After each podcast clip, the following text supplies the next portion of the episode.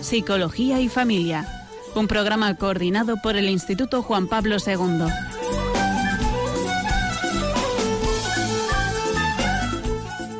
Muy buenas tardes, queridos oyentes de Radio María. Les saluda Esther Arnaiz desde el programa Psicología y Familia. Hoy queremos dedicar el programa a hablarles acerca de los estilos educativos. Los estilos educativos puede sonar algo extraño la palabra, puede seguramente no sonarles a ninguno de ustedes porque no están familiarizados con, la psicología o con estos términos. Y nos gustaría pues eh, explicar qué es esto de un estilo educativo, los distintos estilos que hay a la hora de educar a nuestros hijos y, y, bueno, entender un poquito también qué es lo que está pasando en el interior de un papá o de una mamá que se comporta con un estilo educativo u otro. Em, no con ánimo de echarnos la culpa o de pensar que lo hacemos mal, sino más bien como una reflexión que, podemos brindarles para que vean un poco eh, cuál es el estilo al que ustedes tienden más por bueno pues por su educación por su forma de ser por cómo ustedes eh, consideran la educación o ven la educación y, ver qué consecuencias tienen esos distintos estilos educativos en, nuestros hijos, de forma que a lo mejor eh, nos demos cuenta que hay ciertas cosas que podemos hacerlas diferentes para que el ambiente familiar y la educación de nuestros hijos vaya mejor. Em, bueno, entonces, ¿qué es un estilo educativo? Pues un estilo educativo es una forma, un patrón de comportamiento que los padres suelen tener con sus hijos, un patrón estable más o menos. Eh, no existe un estilo educativo puro, es decir, un padre o una madre no siempre va a ser de una determinada manera y va a depender un poco de, la circunstancia o, o de cómo esté en ese momento ese papá o esa mamá, pero sí que en general estamos hablando de un patrón más o menos estable, ¿no? A lo que más o menos se tiende. Em, ese patrón de conductas o ese patrón de actuación de los padres hacia los hijos, pues va a verse en cómo se comportan con sus hijos en situaciones cotidianas, por ejemplo, cómo establecen las rutinas con sus hijos o mm, cómo se relacionan con ellos, cómo hablan con sus hijos, em, cuánta ayuda les dan si están aprendiendo nuevo, están haciendo algo nuevo, eh, si les doy mucha ayuda, si me desentiendo, si participo con ellos, mm, qué responsabilidades le estoy dando también en, el día a día a mis hijos.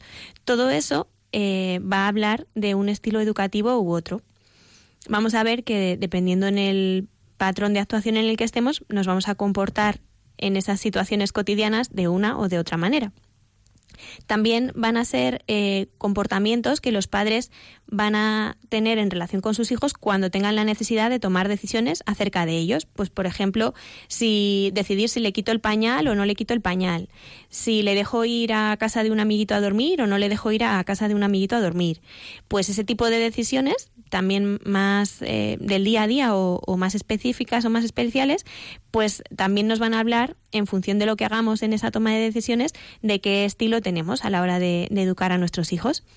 Y, por supuesto, la respuesta que tengamos como padres ante los conflictos. Pues cuando un, hijo nuestro eh, actúa con una rabieta, o sea, cómo, cómo podemos manejar esa rabieta o cómo la manejamos, va a hablar de un estilo u otro o si nuestro hijo viene llorando porque le ha pasado algo en el colegio, el cómo afrontemos ese conflicto o le ayudemos a manejar ese conflicto a nuestro hijo, también va a estar hablando de pues de un, un estilo u otro, que bueno, ya que estamos hablando de un estilo u otro, vamos a presentar cuáles son esos estilos. Vamos a ver que son cuatro.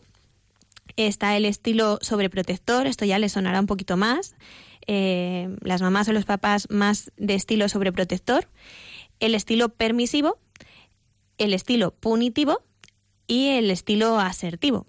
Em, bueno, eh, un poco lo que queremos es ver también no solamente identificar cuál es nuestro estilo educativo, sino ver qué es lo que hay, como hemos dicho, debajo de un papá o de una mamá que, presenta un estilo u otro. Pues eh, eso va a hacer referencia a la forma de pensar de los padres acerca de la educación de sus hijos y de cómo ven a su hijo y, y, también de la forma en que se de cómo se sienten cuando están educando a sus hijos. Vamos a ver que hay papás que tienen muchísima angustia a la hora de bueno, pues de ver que sus hijos a lo mejor se han equivocado o no hacen las cosas del todo bien, se desesperan con más facilidad y se angustian con, con facilidad. Y vamos a ver que hay papás pues que saben manejarlo con más eh, tranquilidad y que saben desenvolverse, bueno, aceptando que, que, pueden cometer errores en ese proceso de aprendizaje.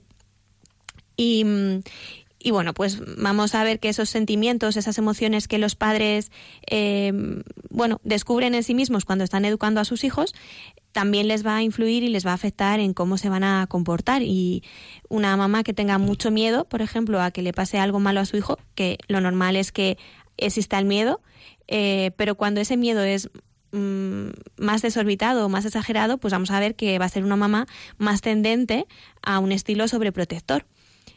Em, entonces, bueno, pues queremos un poco eso, que, podamos reflexionar acerca de cómo nos estamos comportando con, nuestros hijos en nuestro estilo educativo y también que podamos internalizar un poquito eh, qué es lo que está pasando dentro de nosotros que nos está generando el comportarnos de una manera o de otra. Así que vamos a ver pues qué es lo que hacen los papás y las mamás en cada uno de los estilos. Vamos a ver cómo piensan y cómo se sienten estos papás. Pasamos a hablar del estilo punitivo. ¿Qué es lo que hacen los papás que tienen un estilo punitivo? Es decir, cómo identificamos que me estoy comportando de una forma más punitiva. Bueno, pues Normalmente estos papás eh, suelen tener una, una exigencia exagerada, suelen ser bastante intolerantes con los errores de, sus hijos y, les tienden a corregir ante la más pequeña imperfección o ante la más pequeña desviación de lo correcto. Por ejemplo, un niño que está aprendiendo a hacer la cama, es normal que, en su proceso de aprendizaje de primeras no haga la cama perfecta.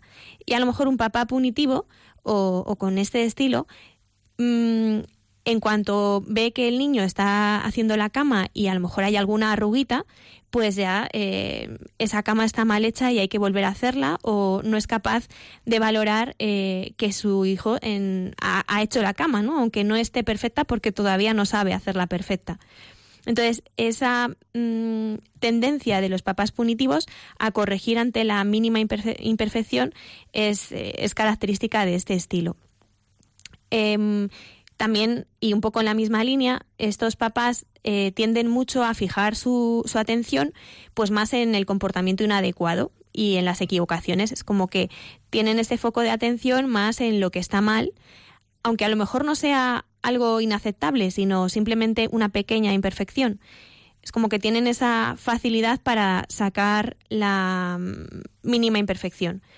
Y sin embargo, pues prestan bastante menos atención a lo que es la, conducta adecuada. No vamos a decir la conducta excepcional, sino la adecuada, ¿no? Porque eh, ellos consideran, estos papás, pues porque piensan, ahora veremos cómo piensan los papás para actuar de esta manera, pero bueno, ellos lo que creen es que la conducta adecuada es lo que sus hijos tienen que hacer, o sea, no tienen por qué valorarlo ni tienen por qué eh, prestarle atención porque es lo que les toca, es lo normal, es lo que tienen que hacer. Entonces, estos papás elogian muy poco, solamente van a elogiar a sus hijos cuando tengan un comportamiento excepcional. Y la, el mensaje un poco que los niños que tienen papás de este estilo reciben es un nunca es suficiente. O sea, siempre se puede hacer mejor, eh, siempre, nunca es suficiente lo que hago, ¿no? Siempre se puede perfeccionar.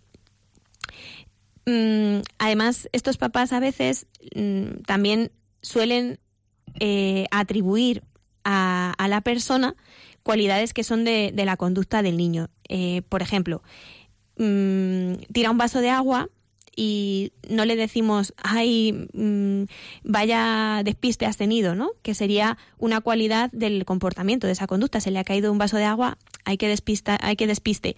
Pues en vez de eso, eh, asemejamos esa conducta con su persona y le decimos eres un torpe, no es que eres un torpe, es que nunca miras por dónde vas, es que, em, bueno, siempre estás metiendo la pata, ¿no? Entonces desvalorizan continuamente el comportamiento del niño y al final van minando también pues esa confianza, esa autoconfianza que, los niños tienen que ir eh, generando y, haciendo y esa autoestima, ¿no? Ese, esa sobre todo confianza en, en ellos. Vamos a ver que efectivamente las consecuencias que este estilo educativo va a tener en los niños, pues va a ser precisamente eso, el que la autoestima de estos niños se va a ver resentida, van a tener eh, poca iniciativa para hacer cosas, porque siempre van a tener el miedo de que lo que están haciendo lo van a hacer mal. Entonces, bueno, pues van a tener esa poca iniciativa para, para empezar cosas, eh, van a sus decisiones, las decisiones de los niños van a estar más enfocadas en evitar lo que sería el castigo o evitar equivocarse, más que en esa orientación al éxito, que, es lo, la motivación mejor, ¿no? El intentar hacer las cosas lo mejor posible para tener ese éxito. Ellos van más motivados por intentar evitar el fracaso y evitar ese castigo. Em, el autoconcepto, por supuesto, hemos dicho que va a ser un autoconcepto mm, pues bastante deficiente porque van a estar constantemente recibiendo críticas a su persona y vamos a ver que también puede aparecer estados de, ansiedad en, estos niños, de ansiedad generalizada o de ansiedad situacional. Mm, así que, bueno, visto estas consecuencias, parece ser o, o podemos intuir que no es el estilo más adecuado, pero partimos de que todos los papás y todas las mamás siempre hacen lo mejor que pueden su, su tarea de padres y lo hacen con lo que ellos saben y con, con los recursos y la sabiduría que tienen en ese momento, pues hacen lo que consideran que es mejor. Entonces, un papá que está actuando de esta manera no lo está haciendo porque quiere el mal para su hijo o porque quiere mm, bueno, pues minar la autoestima de su hijo, minar su iniciativa, minar su autonomía. No, eh, un papá que actúa de esta manera, y vamos a ver qué es lo que hay debajo de estos papás, suele ser porque piensan que la vida es muy, eh, es muy competitiva y que por tanto es necesario que, los, sus hijos vayan eh, adquiriendo una excelencia que la normalidad no les va a servir para sobrevivir en la vida y que necesitan aprender y ser lo más excelentes posibles, ¿no? Que siempre se puede mejorar. Em, entonces, bueno, pues un papá con, con, este pensamiento va a tender a, a ser más punitivo. También son padres que tienen un pensamiento a veces muy rígido, que, bueno, hay esa poca flexibilidad en la que ellos piensan que las cosas se tienen que hacer como ellos consideran que se tienen que hacer y en ese sentido hay poca flexibilidad en, ver que a lo mejor hay otras opciones para hacer las cosas a como ellos las, las consideran o las ven. Entonces ese pensamiento rígido también eh, suele desembocar en un comportamiento más punitivo.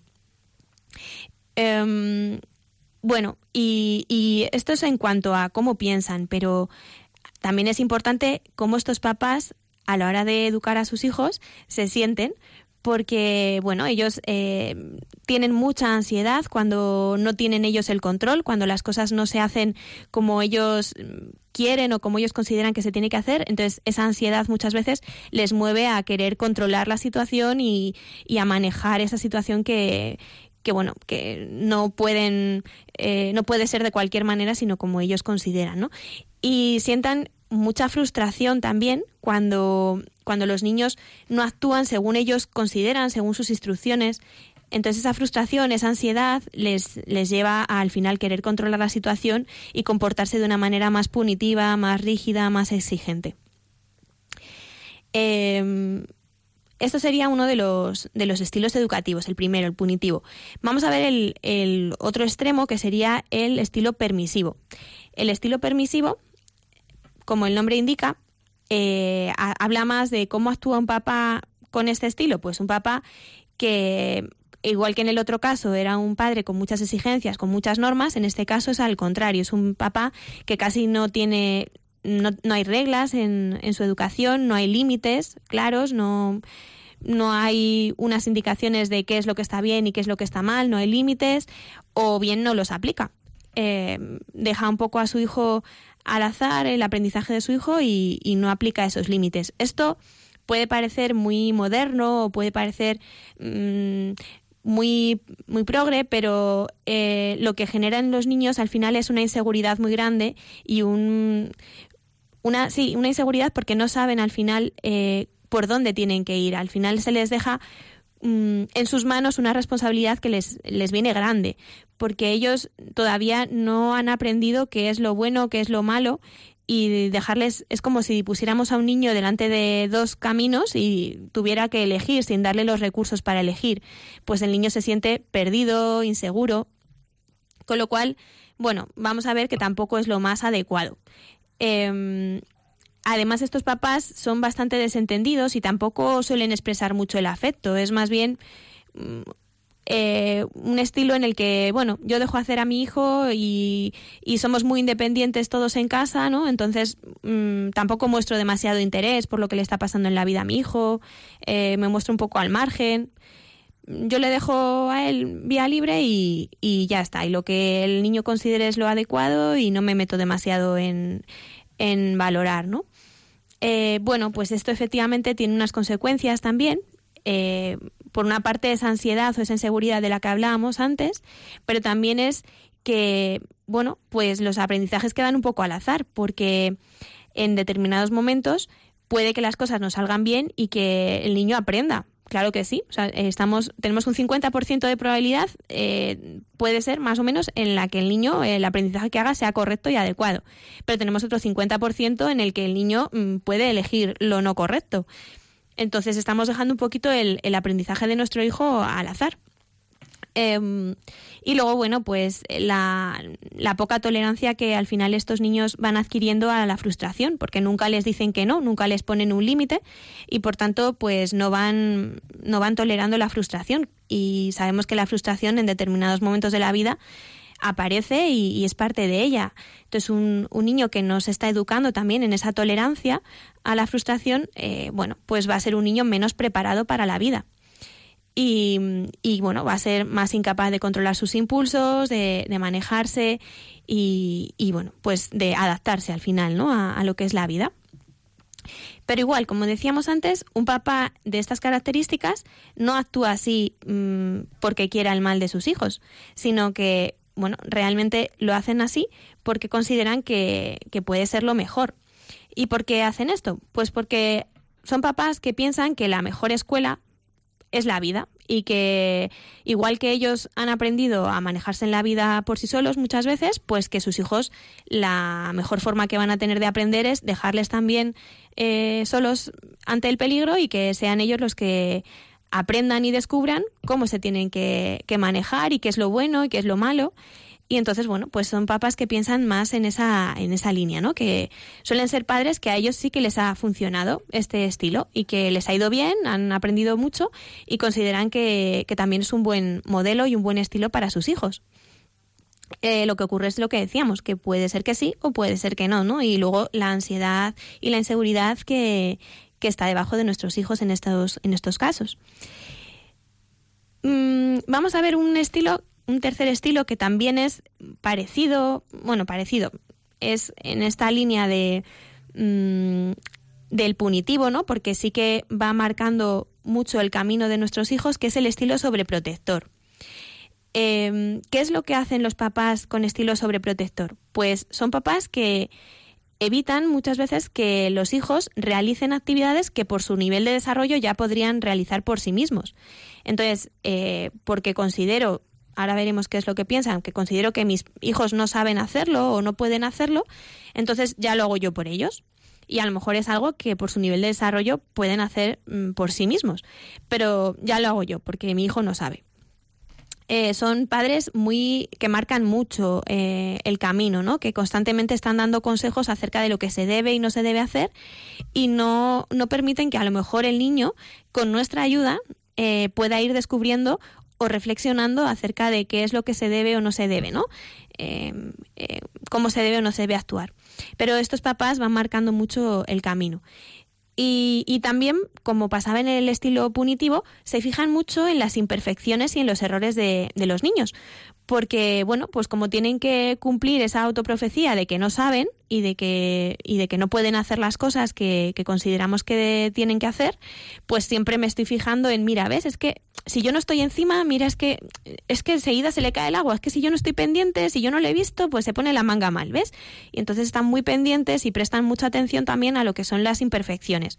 ¿Por qué? Pues eso, en, la línea de, em, de que esa auto, autoprofecía esa profecía, perdón, autocumplida se, se cumpla, ¿no? De, de que ellos no saben hacer las cosas.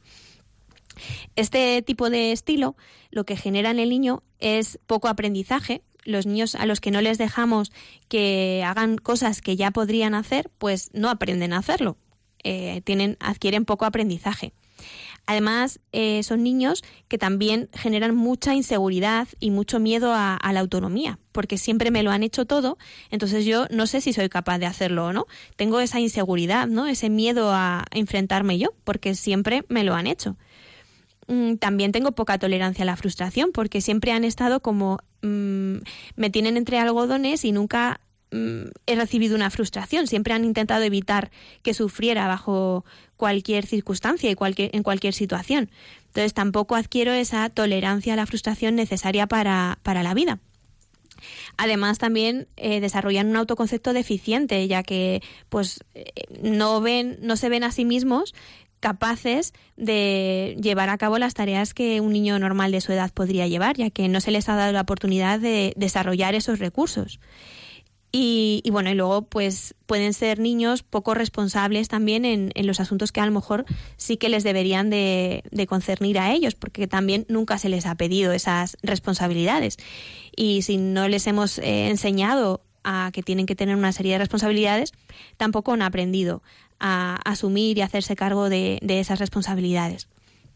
De manera que, bueno, eh, tampoco parece ser que este tercer estilo educativo tampoco es el adecuado, ¿no? Hemos visto que el punitivo no, que el permisivo tampoco, y parece ser que este sobreprotector tampoco. Pero igual, ¿por qué un papá eh, acaba mm, comportándose con este estilo más sobreprotector? Pues igual, porque son papás que piensan que bueno que la vida ya les va a proporcionar cuando sean mayores suficientes inconvenientes y que mientras yo como padre o yo como madre pueda evitarlo pues voy a procurar que disfrute todo lo posible y le voy a quitar de todas las dificultades y de todos los contratiempos que pueda tener que ya cuando sea mayor ya ya tendrá que sufrir o, o pasar por lo que sea, ¿no? Pero que de momento, mientras yo sea su padre y su madre y él esté bajo mi cuidado, mm, no va a sufrir.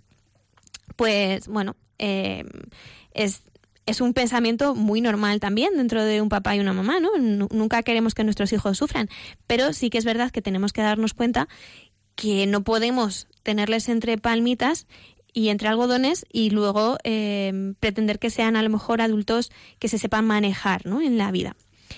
Mm, estos papás a lo mejor también pueden pensar pues eso, que sus hijos no saben hacer las cosas, que no pueden hacer las cosas por sí mismos. Entonces, como yo pienso que no pueden hacerlas o que no saben hacerlas, pues ya lo hago yo. Y quizá es un error también, quizá mi hijo me sorprende y sabe o puede hacer muchas más cosas de las que eh, considero de primeras, ¿no? Si le doy la oportunidad. Y bueno, son papás que, que también a nivel de, de, emociones sienten muchísima preocupación y muchísima angustia eh, de pensar que a sus hijos les puede pasar algo malo. Entonces, ante esa angustia tan atroz y tan grande, eh, necesitan cuidar y sobreproteger lo máximo posible a sus hijos, porque si no es que eh, se mueren ellos antes, ¿no? Que, y, claro, ante esta ansiedad y ante esta angustia, es normal que, que reaccionen comportándose de forma sobreprotectora. Entonces, se trata un poco lo que decía al principio del programa, no de juzgarnos o de pensar que mal lo estoy haciendo, sino de mirarnos a nosotros mismos con comprensión y con bueno, con la cercanía y, y, la consideración de, de, eso, de comprender cómo nos estamos sintiendo, cómo es nuestro patrón de pensamiento y, bueno, poder modificar. A lo mejor puedo aprender a manejar esa angustia o esa ansiedad y a partir de ahí ya comportarme de otra manera. Em, bueno, son papás que además se sienten muy enfadados cuando cuando los niños, estos papás sobreprotectores, cuando los niños les piden hacer ellos las cosas por sí mismos, suelen ser padres que eso les enfada. Y sin embargo suelen ser padres que sientan mucha tranquilidad cuando son ellos los que están supervisando o los que están haciendo las cosas por sus hijos. Entonces, ante esa tranquilidad, pues claro, yo mm, muchas veces voy a elegir estar tranquilo y hacerlo yo antes que manejar mi ansiedad y mi angustia y mi miedo y que estas cosas puedan salir un poco regular, ¿no? Entonces, bueno, pues a lo mejor como mamá, como papá, tengo que aprender a manejar esa ansiedad y esa angustia y, y después ya también me saldrá una forma mm, algo diferente de comportarme. Pero al menos mm, me parece interesante que podamos eh, identificar que existen todos estos estilos y, y, ver que a lo mejor no todas las conductas que a priori pensamos que son correctas o adecuadas eh, verdaderamente lo son, sino que eso genera una serie de consecuencias en nuestros hijos que no son las que nosotros desearíamos. Y desde ahí también podemos movernos a hacer cosas diferentes. Em, solo nos queda hablar acerca del estilo asertivo. El estilo asertivo es el más adecuado. Tiene sus imperfecciones también y no es un estilo puro, pero es eh, el estilo quizá más, eh, más adecuado para conseguir pues la felicidad de nuestros hijos y que sean adultos autónomos, competentes, felices. ¿Y cómo actúa un padre eh, asertivamente? Pues y al contrario que un, padre más punitivo o un padre más sobreprotector, que decíamos que ponía mucho el foco de atención en las características negativas de sus hijos y en las imperfecciones, los papás asertivos fijan mucho su atención en las características positivas y en los progresos que su hijo va realizando en los aprendizajes. Pues si hoy, por poner un ejemplo muy tonto, eh, la sábana está muy estirada, aunque la manta esté arrugada a la hora de hacer la cama, pues eh, no me voy a fijar en las arrugas que tiene la manta. Voy a elogiar a mi hijo por lo bien que ha estirado la sábana. Pues en, ese, en esa línea, ¿no? En darnos más cuenta y poner más el foco de atención en todo lo positivo y los progresos de los aprendizajes que van realizando nuestros hijos. Además, van a ser padres que van a estimular la autonomía de sus hijos que van a, van a hacer eh, realidad esta frase de enseñar a sus hijos a pescar y no tanto darles el pez. Un padre más sobreprotector sería aquel que le da más el pez, ¿no? Le resuelve la papeleta a, su hijo. Y, y, sin embargo, un padre permisivo, por ejemplo, pues ni siquiera enseñaría, dejaría el aprendizaje en manos del azar, como hemos dicho antes.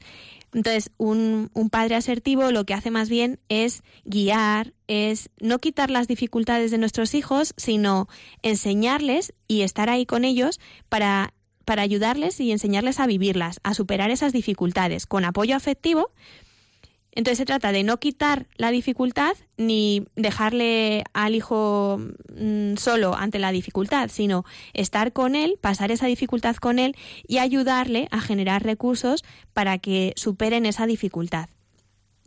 Em, en esa línea de lo que decíamos, de enseñar a pescar y no dar el pez. Además, eh, los papás asertivos y las mamás asertivas eh, no les imponen a sus hijos lo que tienen que hacer, como a lo mejor haría un padre más punitivo o incluso un sobreprotector que iría indicando eh, palmo a palmo y paso a paso el camino que el niño tiene que seguir, sino que más bien pues lo que decíamos, le va a animar hacia tomar las buenas decisiones, le va a guiar hacia, hacia cuál es el buen camino, pero desde la guía y desde la mm, reflexión con él para ver qué es lo bueno y qué es lo mejor, ¿no? Y, y con unos criterios y unos valores, que por supuesto que esos criterios y esos valores eh, tienen que ser también verdaderos y, buenos para que al final la decisión que se tome sea la correcta. Eh, Además, van a ser padres en la línea de darles autonomía a los hijos que les van a pedir responsabilidades también acordes a su edad. Que, pues lo que decíamos, los padres sobreprotectores hacen que sus hijos estén acostumbrados a no tener responsabilidades. Entonces, los padres asertivos van a considerar que sus hijos desde pequeñitos, al nivel de desarrollo que tengan, tienen que ir ya em, como adquiriendo una serie de responsabilidades, dependiendo de la edad, eh, unas más em, complicadas, otras más complejas o menos, pero ya hacerse cargo de una serie de responsabilidades. Son padres que, que van a elogiar mucho a sus hijos no solamente en lo que consigan, en los logros que consigan, sino también en los esfuerzos que hacen por conseguir mejorar.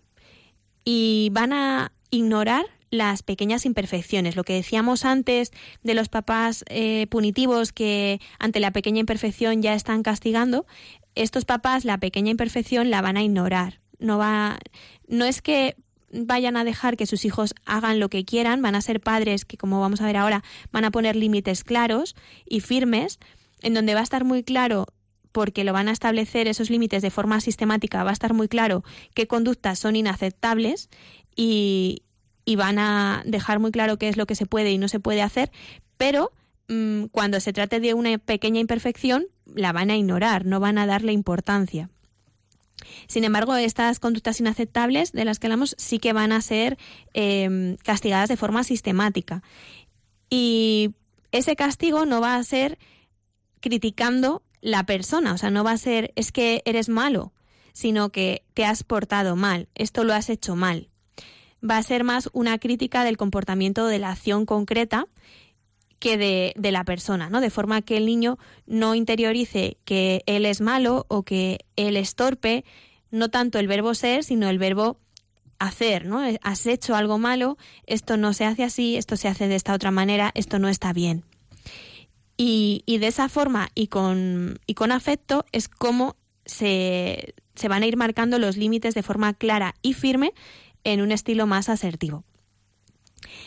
Mm, este, como decíamos, es el estilo que, repetimos, es fijarse en las características positivas del niño, es enseñar a pescar y no dar el pez, es no quitarles las dificultades, sino ayudarles y enseñarles a vivirlas y a superarlas, es eh, no imponerles, sino guiarles y animarles a tomar buenas decisiones, es mm, darles responsabilidades acordes a su edad, es ignorar los pequeños errores y elogiar los esfuerzos que hagan, y es marcar límites claros y firmes ante las conductas inaceptables.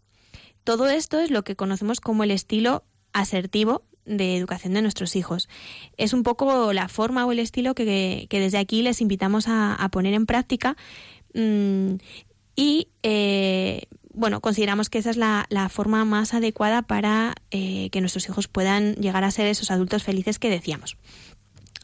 Esta es la primera parte del programa y eh, vamos a escuchar ahora una, mm, una canción que es de Martín Valverde y habla acerca de, de, nuestro Padre Dios, porque efectivamente nuestro Padre Dios hace este mismo estilo asertivo con nosotros.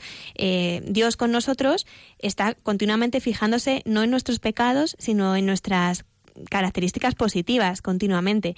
Eh, es un padre que no nos impone nada, sino que nos deja libertad, pero sí que nos va marcando y nos va guiando el camino a través de la madre de la, madre iglesia. Eh, es un padre que, que, también valora mucho y elogia mucho nuestros esfuerzos, nuestros logros y, pasa por alto nuestros pequeños pecados y nuestras pequeñas imperfecciones. Y también es un padre que pone límites claros, que nos habla muy claramente de cuáles son pues las consecuencias del pecado en nosotros, en, la vida eterna, en, en, los demás, ¿no? Entonces, eh, bueno, pues gracias a, a eso también vamos a ir aprendiendo a ser mejores papás. Y después de la, de la canción de Martín Valverde, tenemos la suerte de tener aquí con nosotros a un psicólogo eh, orientador, a Diego Cachola. Él es psicólogo y orientador en el Colegio Andel, además de ser papá de tres hijos, estar felizmente casado con Lucía. Los dos han hecho el máster de Juan Pablo II y bueno, y actualmente está preparando el doctorado en antropología. Entonces vamos a hablar con él y él nos va a dar un poco su opinión, su visión acerca de los estilos educativos, de cuál considera, según su experiencia con, con las familias, cuál considera el más adecuado, qué es lo que pasa con los estilos educativos, qué es lo que él se encuentra. Y todo eso y más, pues después de la canción de Martín Valverde.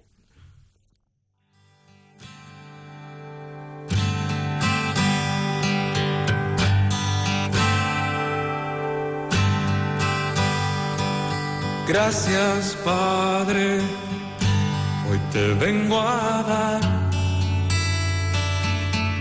He venido hasta tus pies solo para agradecer, solo para darte gracias, pues no encuentro otras palabras en mi ser Gracias, Padre, sé que te he hecho llorar al ser un mal agradecido, al no haberte obedecido.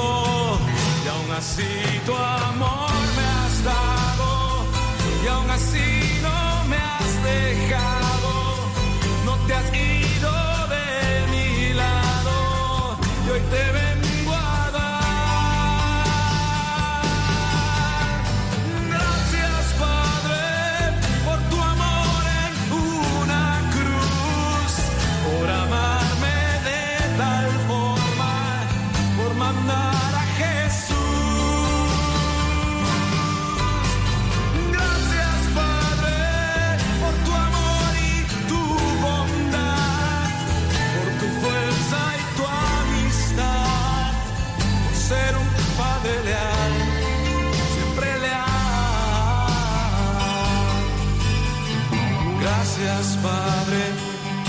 los pequeños y bellos detalles, por cada cosa que me has dado, por cada cosa que has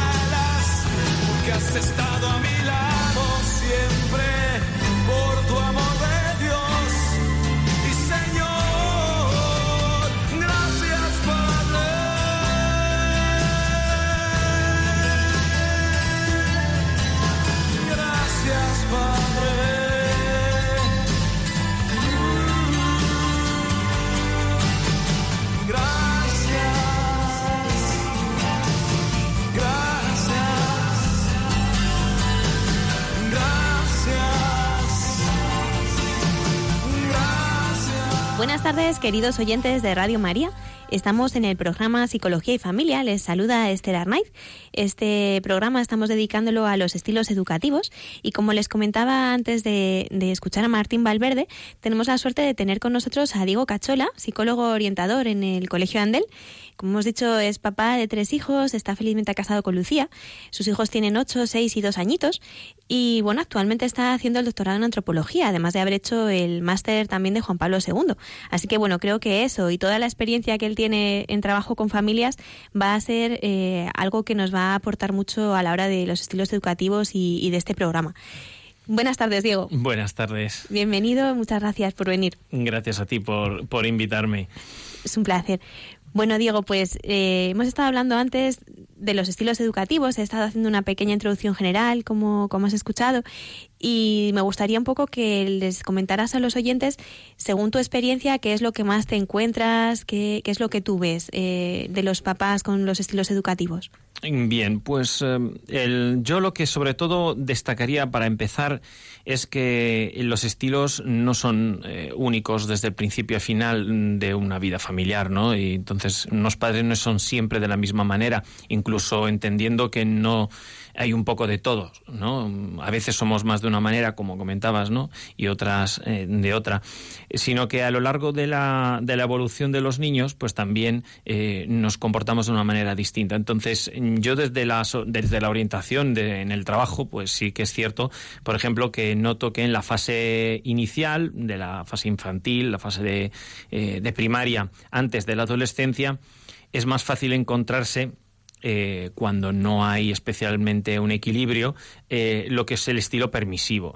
Entonces, eh, pues caracterizado pues por ignorar las necesidades, por ejemplo, de los límites que necesitan los niños, no tener tiempo, por ejemplo, para pasar por ello, para pasar tiempo con ellos, em, em, una serie de, características que van haciendo un trato más como muy eh, espontáneo. Bueno, pues este permisivismo es más propio del principio. No pasa nada. Total, es niño, déjale que juegue. Ahí es un poco el riesgo de caer un poco en, esto. También porque los padres pues tienen niños más pequeños, están más cansados y se entiende, por lo tanto, que más que ir con, por ejemplo, la tendencia punitiva, el castigar o algo así, pues salga más bien por esa, por esa vía. Eh, consecuencias de esta primera fase, bueno, pues eh, eh, perder un poco el sentido, el sentido común, ¿no? De las consecuencias, no tener hábitos luego de, esfuerzo, evidentemente en la adolescencia luego tienen que estudiar mucho y eso no lo tienen asumido. otra característica es la creatividad en el juego, ¿vale? Las relaciones personales equilibradas, relacionarse con los amigos, jugar. Bueno, pues un estilo permisivo pues podríamos llevar por aquí, ¿no? También es muy importante el tema del conocimiento emocional. Hay una segunda etapa, yo la llamo eh, la primera fase de la adolescencia, indicando que la primera adolescencia está entre los 12 y los 15, y luego hay otra entre los 15, los 18, 19. Quizá en la primera parte eh, si no pasamos directamente al estilo em, eh, punitivo, eh, a castigar y a ser más rígidos, pues suele darse el estilo sobreprotector. Bueno, yo esto lo interpreta, es lo que veo yo normalmente. Ahora, em, es posible que esto sea, interpreto yo, eh, porque quizás em, se busca un poco mantener ¿no? justificar la línea que hemos seguido. Hasta ahora ha hecho lo que le ha dado la gana, pues ahora si me dicen que no lo tiene que estar haciendo, el riesgo está en justificarlo y por lo tanto intentar eh, defender, por ejemplo, al niño ante el profesor, que es un momento típico. Entonces el profesor no entiende a mi hijo, le tiene manía y entonces habría un estilo como un poco sobreprotector eh, que puede perjudicarle en la medida que no esté real. Claro, si, realmente el niño eh, lo está pasando mal y es justo, pues sí. Entonces, bueno, se busca un poco solucionar el problema justificando el hijo. Quizá haya un poco también de miedo o pereza, orgullo incluso, ¿no? De reconocer los errores mm, hechos antes. Esto eh, pues lleva a síntomas que pueden ser muy buenos, pero que en este caso, como medida, estarían el exceso de clases particulares, eh, muchísimas actividades que eh, demandan el chico o, la chica, ¿no? ir muchas veces al psicólogo para los problemas más sencillos, eh, el neurólogo, cuántos niños están medicados eh, en parte por eso, ¿no? porque yo no me hago con el niño, entonces necesito medicarle. Entonces eso no debería ser el criterio principal, ¿no? Bueno, pues esta sería como una segunda, una segunda etapa. Y luego ya sí, es cierto, sería una, una, una tercera, una tercera eh, realidad pues cuando eh, eh, pasamos desde, desde, este, desde la sobreprotección a, lo que es el, castigo como herramienta principal. Entonces ya es más propio cuando los chavales, pues evidentemente se imponen en la familia y dicen, oye, pues yo quiero esto, yo quiero lo otro, yo quiero, no entiendo esto, ¿no? ¿Y por qué tiene que ser así? Entonces, bueno, pues ahí o nos sentamos a hablar con ellos desde la nueva condición educativa, que es la libertad, es decir, él tiene que ir descubriendo lo que puede, lo que no puede y asumir también eh, las consecuencias. Eh, o bien nos imponemos. No, tú sales porque lo digo yo hasta esta hora, tú no sales porque a mí no me da la gana. Entonces ahí es donde viene esto. Esto es típico además en concreto entre los chicos y los padres. Y además yo trabajo en un colegio solo de chicos y es, es, es más visible evidentemente esto, ¿no? Entonces empieza el, hipercontrol. Se rompen eh, eh, los lazos entonces entre los padres y los hijos en concreto eh, y se llega a una mala relación. Y esta situación que debería luego pasar y dar pie a que el niño vuelva atrás, ¿no? Y tras terminada adolescencia dice, vaya, mira, fíjate que mi padre tenía razón en esto, vuelvo a casa, ¿no? Como un poco el hijo pródigo, pues he visto muchas ocasiones los hijos ya muy quemados no volver, no volver atrás, ¿no? Y entonces es una pena porque bueno, todo este fenómeno de la adolescencia, que es un fenómeno que empieza con el, alboroto emocional, y hormonal y luego con una sana en principio por lo menos, necesidad de revisar todas las creencias que uno tiene, de, de planteárselas como propia, pues esto que debería pasarse, en lugar de ser un, eh, darse cuenta de que el camino donde estaba antes estaba bien protegido, estaba bien salvaguardado, eh, empieza a ser un choque contra, contra, contra los padres. ¿no? Entonces es una pena porque ahí se rompen las relaciones. De lo contrario, dices, jo, mi padre tenía razón, ¿no? Y entonces ya pues te reserenas. Y los que hemos tenido ya entre los 20 y los 25 años, pues nos acordamos, por ejemplo, de cuántas veces eh, nos peleábamos con nuestros padres y, y, luego llega un cierto punto que dices, hombre, pero, pero tenía razón, yo era un poco pesadete también, ¿no? Entonces, bueno, esto es eh, cómo enmarcar los, los primeros estilos que siempre, bueno, en psicología siempre todos los hemos estudiado.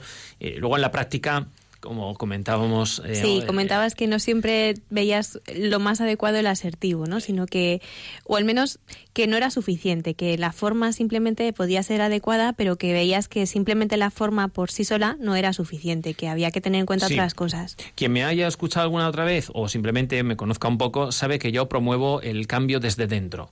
Y no significa que el cambio fuera no sea ni necesario ni que no menos bueno, pero sí tiene que ser expresión de lo que ocurre dentro. ¿no? A nadie nos interesa que nos sonrían eh, porque se lo han propuesto ese día, sino quiero que esa sonrisa eh, sea libre, verdadera, ¿no? Entonces, si tienes una, estás alegre y sonríes, pues la disfruto. Si es que te alegra verme, la disfruto también. Pero si solo es un propósito, me estás engañando. Entonces, poniendo un poco los repaches ¿no? sobre este tema, pues efectivamente el asertivo está muy bien, pero no necesariamente un estilo firme, ajustado, objetivo, como incluso diría prudente al máximo, ¿no? Eh, y correcto, eh, esconde un buen procedimiento detrás, ¿no? ¿Dónde estaría este procedimiento? Hombre, eh, pues habría que distinguir dentro de la aplicación de esos estilos, en mi opinión, eh, mm, tres dimensiones, ¿no? Lo que es el criterio de fondo que tienen que tener los padres, las decisiones que toman y, mm, y para qué las toman, y luego lo que es el estilo propiamente, como llamamos. Porque propiamente, propiamente estilo, yo entiendo que eh, el punitivo y el asertivo son realmente estilos, pero el sobreprotector eh, eh, que se caracteriza sobre todo por intervenir mucho en la relación con el hijo, y el permisivo, que es intervenir poco, son hechos. Quiero decir, puede ser una persona más bien permisiva y relacionarse con su hijo de manera punitiva.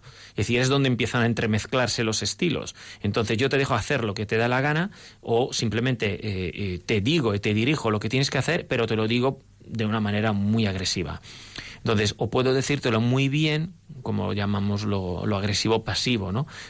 Indirecto, con mucho silencio, pero las matas callando y hace mm. mucho dolor. Entonces, la forma mm, revela en parte un camino, pero no todo el camino, ¿no?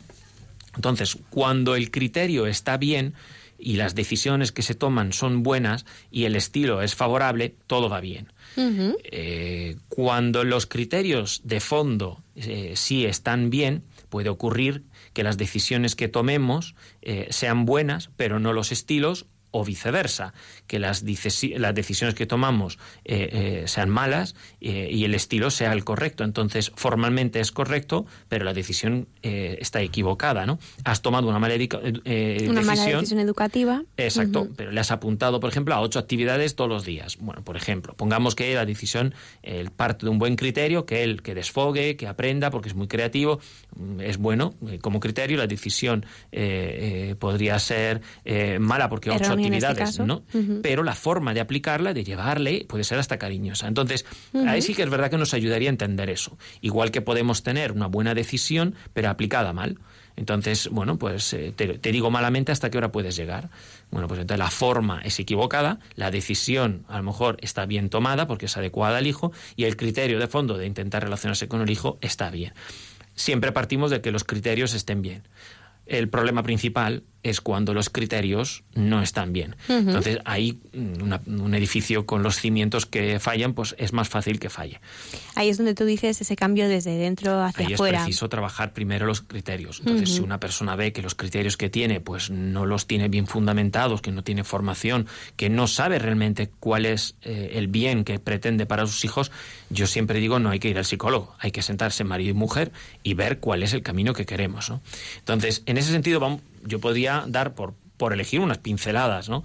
Eh, de unas, unas cuestiones que se pueden añadir al estilo asertivo, es decir, hacer bien las cosas en sus formas, tomar las decisiones buenas para el hijo, pero aplicar unos criterios que nos sirvan, sobre todo para una familia que quiere hacer esto desde la perspectiva cristiana. Bueno, pues ah, yo vería primero eh, em, estar em, atentos a los cambios de cada etapa. Yo, ah, como padre, no solo profesionalmente, veo que es una etapa, es una, una característica muy complicada. Eh, en cuanto te has acostumbrado a la vida de los pañales, desaparece. y te tienes que acostumbrar al orinal. Y cuando te has acostumbrado al orinal, pues te tienes que acostumbrar a otra cosa. Y es verdad que es muy fácil caer en la tentación de quedarte anclado en una. Entonces, en un caso, por ejemplo, yo tuve, para irnos a la adolescencia, pues una niña pues que salía solamente con su comunidad mm, de su movimiento eh, hasta las 9. Y no podía, ya había tenía los 17, 18 años y no podía salir más allá de las 9 cuando salía con su comunidad.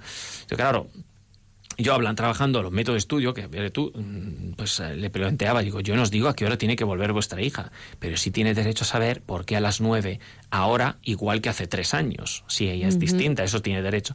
Claro, digo, Juan, pues no me había parado a pensar.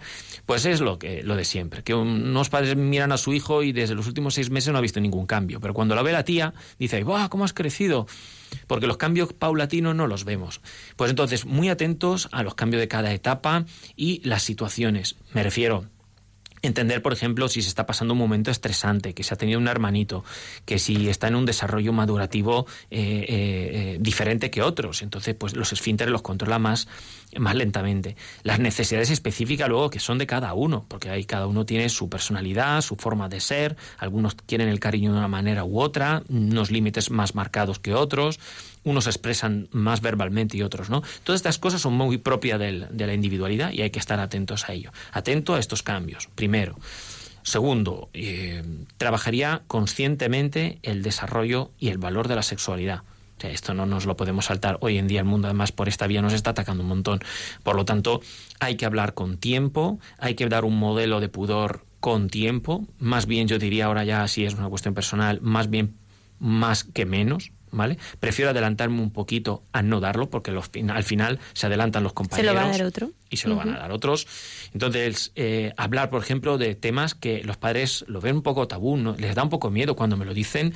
Yo lo reconozco, a mí también me cuesta, ¿no? Pero el descubrimiento de la excitación, eh, en el varón sobre todo, pues hay que tratarlo en el momento que ocurre. O estás atento o te adelantas, una de las dos. Pero cuando ya lleva un año, pues vas tarde, vas tarde. Eh, casos como una mujer, por ejemplo, que tiene su primera regla y la madre nunca le ha explicado lo que pasa y se tira dos horas llorando en el baño, eh, pues, bueno, pues eso es una pena, ¿no? Es una cosa que si se le explica a la mujer qué sentido tiene, es muy bonito. Pues estas cosas tienen que ver con el cambio que decimos antes de la etapa, pero también con el desarrollo de la sexualidad en concreto, ¿no? Porque hay que trabajar también lo que es, eh, el concepto de atracción, de amistad, las emociones, el control emocional no tanto la inteligencia emocional, que ya esto ya hablamos en otro momento. Sí, eh, otro día te invito y hablamos de eso. Hablamos de integración afectiva, ¿no? de integrar las emociones, ¿no? pero tomar decisiones concretas. Bueno, pues esto de la sexualidad es un punto importantísimo. Veis que estos son, son temas de criterios de fondo. Luego, cómo los trates, pues puedes hacerlo con un estilo u otro, pero estos hay que tratarlos. Y si no, lo otro no te va a servir si todo esto lo dejamos de lado. ¿no? Un tercer punto sería eh, pasar todo el tiempo que se pueda con los hijos. Esto es un punto clave. Eh, el trabajo a veces nos impide estar el tiempo que necesitamos con los niños, pero yo, repito, profesionalmente, aunque lo puedo decir como padre, porque es de sentido común, eh, cuanto menos tiempo pasemos con los niños, menos se asemejan a nosotros, más demandarán de lo que nosotros no le damos a otras personas y se lanzarán en los brazos eh, de otras personas o a las atenciones de otras personas, si bien estemos hablando de chicas o de chicos. Y eso es una realidad. Hay que hablar con ellos, hay que escucharles mucho, no puedo entrar ahora ¿no? en cada fase eh, de cada edad tiene un proceso distinto de si escuchar, si dejarles hablar. Pero bueno, promover eh, que sean creativos en el juego, que, tengan creatividad, ¿no? que tengan un tiempo libre, que se aburran. Que tengan iniciativa. Que tengan iniciativas personales. ¿no? Yo últimamente llevo seis meses que estoy empezando a ver que las pantallas son cada vez peores. Les entretienen, pero, pero cada vez eh, enganchan de una manera que genera más mal que bien. Entonces habría que tenerlo mucho en cuidado eso. Eh, enseñándoles una vida centrada, desde luego, en las creencias principales. Y ahora estamos hablando de Cristo, que meterle en el centro. Que no sea que si tiene una pesadilla, pues no se trata de hacer relajación autógena, se trata de pues rezar el ángel de la guarda. Y eso no solamente es una idea bonita, es que es real, porque el ángel de la guarda eh, existe y está ahí trabajando. Ver mucho el cielo, plantear mucho el cielo, porque eso relaja, porque nos da objetivos. Eh, centrar la religión para que ellos entiendan qué tiempo estamos viviendo, por qué vamos a misa. Todo este componente religioso nos dirige a la verdad de las cosas. Y cuando nos pregunta, ¿pero esto por qué es así? Pues esto es así por esto, porque nosotros queremos esto. Ya, pero es que fulanito no. Da igual, fulanito es distinto. Tú eres distinto. Si es que no hay que tener miedo. Hay que estar en el mundo, pero no ser del mundo. Y esto, en nuestro estilo educativo, desde el punto de vista cristiano, cada vez es más necesario. Evidentemente esto va con el tema del rezar juntos. Esto parece como que estoy de, repente descarrilando en eh, piadosidades, pero es que es el meollo de la cuestión cristiana, si nos lo creemos o si es una teoría, ¿no? Entonces, pues el rezar mucho y, no huir de la cruz. En concreto, voy a mencionar que no tenemos mucho tiempo mm, de buscar cómo Dios expresa providencialmente en nuestra vida. Que si hijo se te ha caído, se te ha hecho daño y ahora no vas de viaje, eh, no es que Dios te ha lanzado un rayo, es que realmente te está hablando en la desde una providencia, que no significa no controlar las cosas que tengas que hacer o no tomar decisiones, significa interpretar lo que ocurre en clave amorosa de Dios. Dios no se te ha olvidado, no se ha olvidado de los problemas que tenemos en ningún momento y siempre sale al encuentro. Te lo está intentando decir claro y a veces mm, gritando y todo. a veces pasando por cánceres y cosas malas, pero las permite porque es bueno. La cruz es nuestra salvación. Entonces, pase lo que pase, aprender con los hijos a que alaben para lo bueno y para lo malo. Lo bueno porque lo entendemos, lo malo porque lo confiamos. Entonces, claro, si estas cosillas las ponemos debajo de nuestros estilos asertivos y eh, trabajamos desde la libertad, desde la responsabilidad, desde el cariño, de la misericordia, pues evidentemente eh, quizás encajamos mejor esos estilos. Desde luego enriquece muchísimo los estilos el verlo mm, con este fondo también, ¿no? Porque me parece muy interesante ese apunte que hacías de una, por una parte hablar de la forma, otra parte las decisiones si son correctas o no, y esta parte más de criterios, ¿no? Y cómo efectivamente cuando estos criterios de los que nos estás hablando ahora eh, están de fondo, pues al final el estilo podrá ser mejor o podrá ser peor, y yo considero que sí que es bueno que sea un estilo mejor, una forma mejor, pero desde luego es muchísimo más potente cuando todo esto está de base, ¿no? Y cuando todo esto está de fondo al final. Claro que sí. Muchísimas gracias, Diego. A ti, Esther. un saludo a todos. un saludo. Bueno, pues tenemos que con Diego terminar el programa. Eh, vamos a terminar con una canción que habla acerca de la madre. Hemos dedicado una al padre y queremos también darle las gracias a, a las mamás. Así que con esta canción nos despedimos y hasta el próximo martes.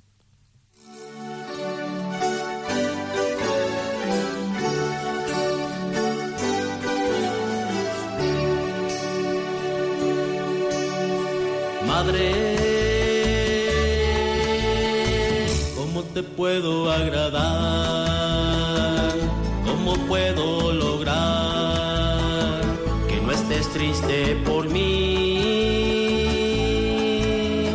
Madre,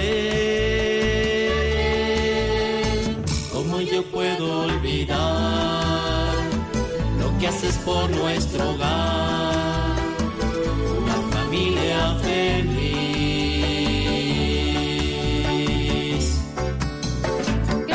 Gracias por tantos cuidados desde que en tu vientre estaba.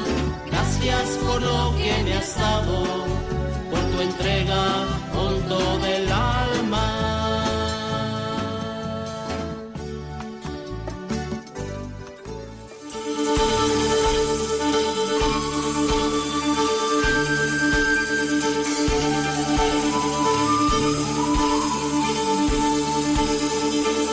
Así concluye Psicología y Familia, un programa coordinado por el Instituto Juan Pablo II.